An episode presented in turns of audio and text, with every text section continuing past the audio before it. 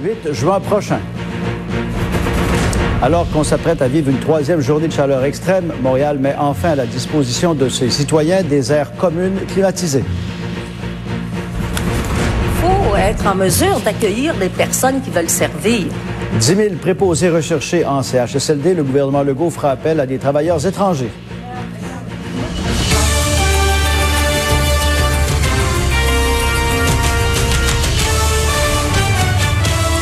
Bon midi, Pierre. Bonjour, Pierre. La pandémie a fait jusqu'à maintenant 6 802 morts au pays. 87 740 personnes sont infectées par le virus. Et au Québec, Pierre, on a enregistré 74 nouveaux décès, ce qui porte à 4 302 euh, le nombre de personnes touchées par la perte d'un proche. Pendant ce temps, aux États-Unis, on a atteint un sommet peu enviable alors qu'on compte maintenant plus de 100 000 morts de la COVID-19.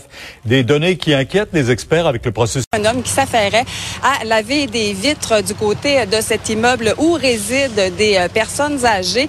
Euh, il a accroché des fils électriques avec euh, sa nacelle et le mât de celle-ci a pris feu. Vous le voyez sur les images. Donc, le travailleur qui est demeuré coincé pendant un bon moment dans sa nacelle, il a été secouru par des pompiers du service de sécurité incendie de Chicoutimi. Ensuite, il a été pris en charge par une équipe de paramédics. Il a été transporté au centre hospitalier également. Donc, euh, la situation qui a provoqué plusieurs pannes d'électricité au centre-ville de Chicoutimi. Vous le voyez, il y a toujours euh, des équipes d'Hydro-Québec qui sont sur place euh, actuellement pour rétablir la situation. On avait également tout à l'heure un inspecteur de la CNESST là, qui a été dépêché sur place pour faire une enquête sur ce qui s'est produit. Il y a également plusieurs policiers là aux différents endroits du centre-ville qui s'affairent actuellement là à s'assurer de la bonne fluidité de la circulation parce que ça a également causé euh, des problèmes de circulation. Donc euh, voilà, opération assez délicate qui s'est produite sur le coup de 11 heures euh, ce matin, mais le travailleur devrait s'en tirer quand même assez bien. C'est la bonne nouvelle. Merci. Pour bien des gens, ça fait deux mois et demi que les canettes et aussi les bouteilles consignées s'accumulent à la maison quand elles ne sont pas carrément jetées à la poubelle. Mais cette situation tire à sa fin. On pourra bientôt rapporter ces contenants dans les épiceries, dans les dépanneurs, entre autres.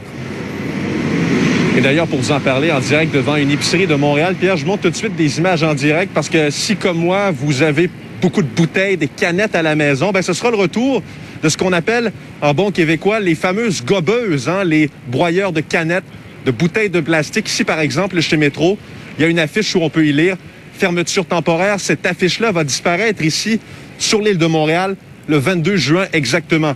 Deux dates à retenir. On vous a préparé un tableau. Vous voyez ces deux dates que vous devez retenir à la maison. Le 8 juin prochain, tous les détaillants du Québec, hormis ceux de l'île de Montréal, devront recommencer à reprendre tous les contenants consignés en magasin. Et la reprise de ces contenants sur l'île de Montréal, eh bien, ce sera effectif deux semaines plus tard, le 22 juin exactement. Cela dit, c'est important de rappeler un peu ce qui s'est passé dans les dernières semaines. Le 11 mai, il y a eu entente entre Recyc Québec, les détaillants, les brasseurs pour organiser ce que l'on appelle des corvées. Donc, les gens pouvaient se déplacer dans des stationnements extérieurs, vu les circonstances exceptionnelles que l'on connaît avec la COVID-19. On privilégiait de faire ça à l'extérieur chez certains détaillants, mais ça n'a pas eu l'effet escompté. Et les brasseurs, ils étaient nombreux à craindre pour un ralentissement de leur, euh, de leur production alors, ça fait un peu pencher disons, la balance dans la prise de décision du gouvernement. Bien sûr, on devait avoir l'autorisation et le feu vert de la santé publique, mais également les conséquences, point de vue économique. J'en ai parlé avec le ministre de l'Environnement, Benoît Charette. Ce sera suivi d'une réaction du Conseil canadien du commerce de détail.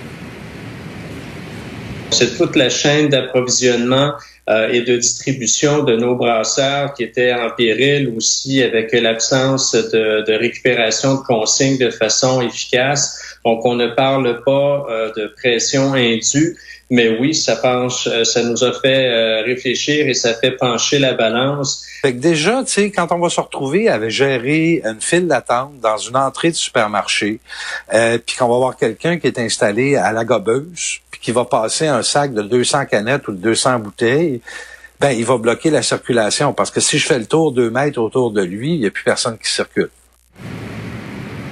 Alors, ça suscite beaucoup de réactions, des positives. Il y en a plusieurs qui seront contents de rapporter leur contenant consigné ici dans les différents détaillants, mais également des, réactions quand même négatives. Là, ça va demander toute une logistique et d'ailleurs, on en aura à vous présenter cet après-midi sur les ondes DLC. On va aussi s'habituer à ça, j'imagine. Merci, Andy.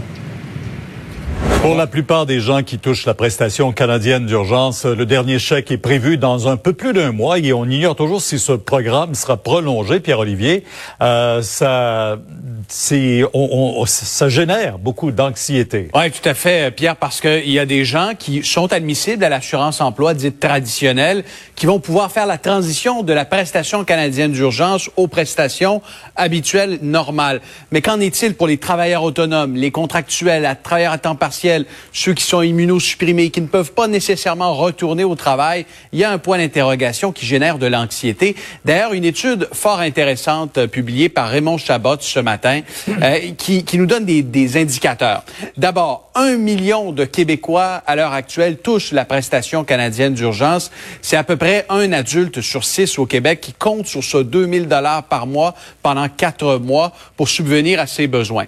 Le problème, c'est qu'il y a une forte proportion, 33% qui n'ont pas euh, fait de réserve pour payer l'impôt qui sera prévu. Parce que cette prestation, il faut le garder en tête, elle est imposable.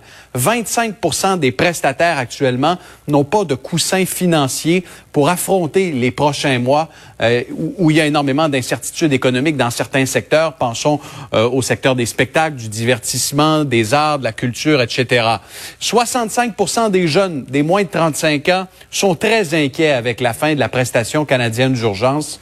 Et on va voir ce que les gouvernements vont faire, Pierre. Cet après-midi, j'ai une entrevue prévue avec le ministre du Travail, Jean Boulet, qui veut proposer aux Québécois des formations et peut-être une réorientation professionnelle, qu'elle soit temporaire ou permanente, afin d'affronter les prochains mois, parce que la pandémie est loin d'être terminée.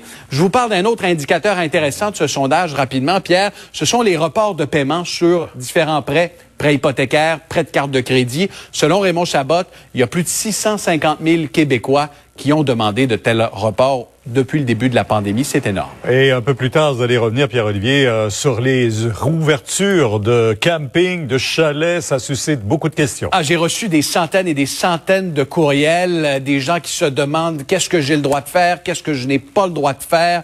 Alors, euh, sous le coup de midi 45 mhm. aujourd'hui, on va répondre à toutes vos questions et je sais qu'elles sont très nombreuses parce que tout le monde planifie ou essaie du moins de planifier ses vacances. Si on peut d'abord joindre la CEPAC. Ah, bonne chance, Pierre. Si vous avez une heure de temps libre, là, euh, essayez. Merci. Au revoir.